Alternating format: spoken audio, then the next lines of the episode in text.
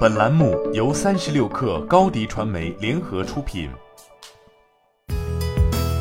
本文来自微信公众号“三亿生活”。日前，微信向安卓端用户推送了八点零点二二版本的更新，其中新加入的缓存清理功能，使得用户可以更细致地针对系统、朋友圈、公众号等临时数据进行选择性删除，并且还带来了诸如铃音历史记录、新款收款码、分类精准搜索等功能。而值得注意的是，在这一版本中，微软还加入了监测功能，可以实时监测 CPU 核心温度、占用率以及当前帧率等设备状态。但普通用户真的会去使用微信中自带的这个监测工具吗？显然，对于仅仅将微信作为社交工具使用的用户而言，监测工具与打开这一功能的复杂路径一样，大概率将会成为微信所提供的诸多功能里打开率极低的那部分。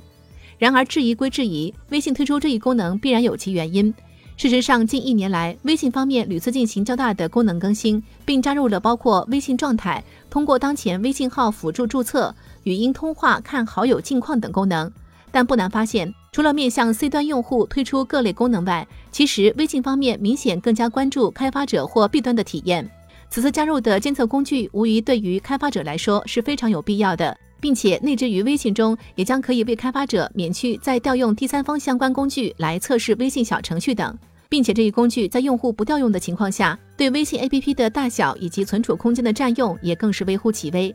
事实上，此前在二零二二微信公开课上，官方就曾透露，目前微信支付已链接了超千万各类商户，上线五周年的小程序日活用户已突破四点五亿，视频号也与公众号、企业微信打通融合，使得其具备了私域运营的能力。由此不难发现，在已经成为国民社交应用的同时，微信生态也聚集了大量的 B 端用户。而针对后者，微信方面在新功能的加入上同样需要考虑，比如小程序的优化是为了商家。而监测工具的补充也是为了给开发者提供更为方便的调试工具。既然对用户体验没有太大影响，又不用再推出一个开发者版本，何乐而不为呢？但毕竟有着数以十亿计用户的微信，怎么可能逃得过人多嘴杂？同时，作为一款高频且体量巨大的免费应用，也意味着微信如今在商业化进程中也需要投入更多的精力。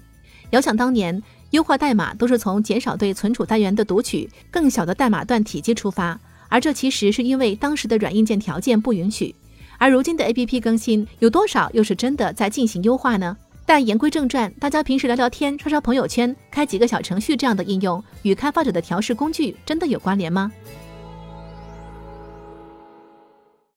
你的视频营销就缺一个爆款，找高低传媒，创意热度爆起来，品效合一爆起来。微信搜索高低传媒，你的视频就是爆款。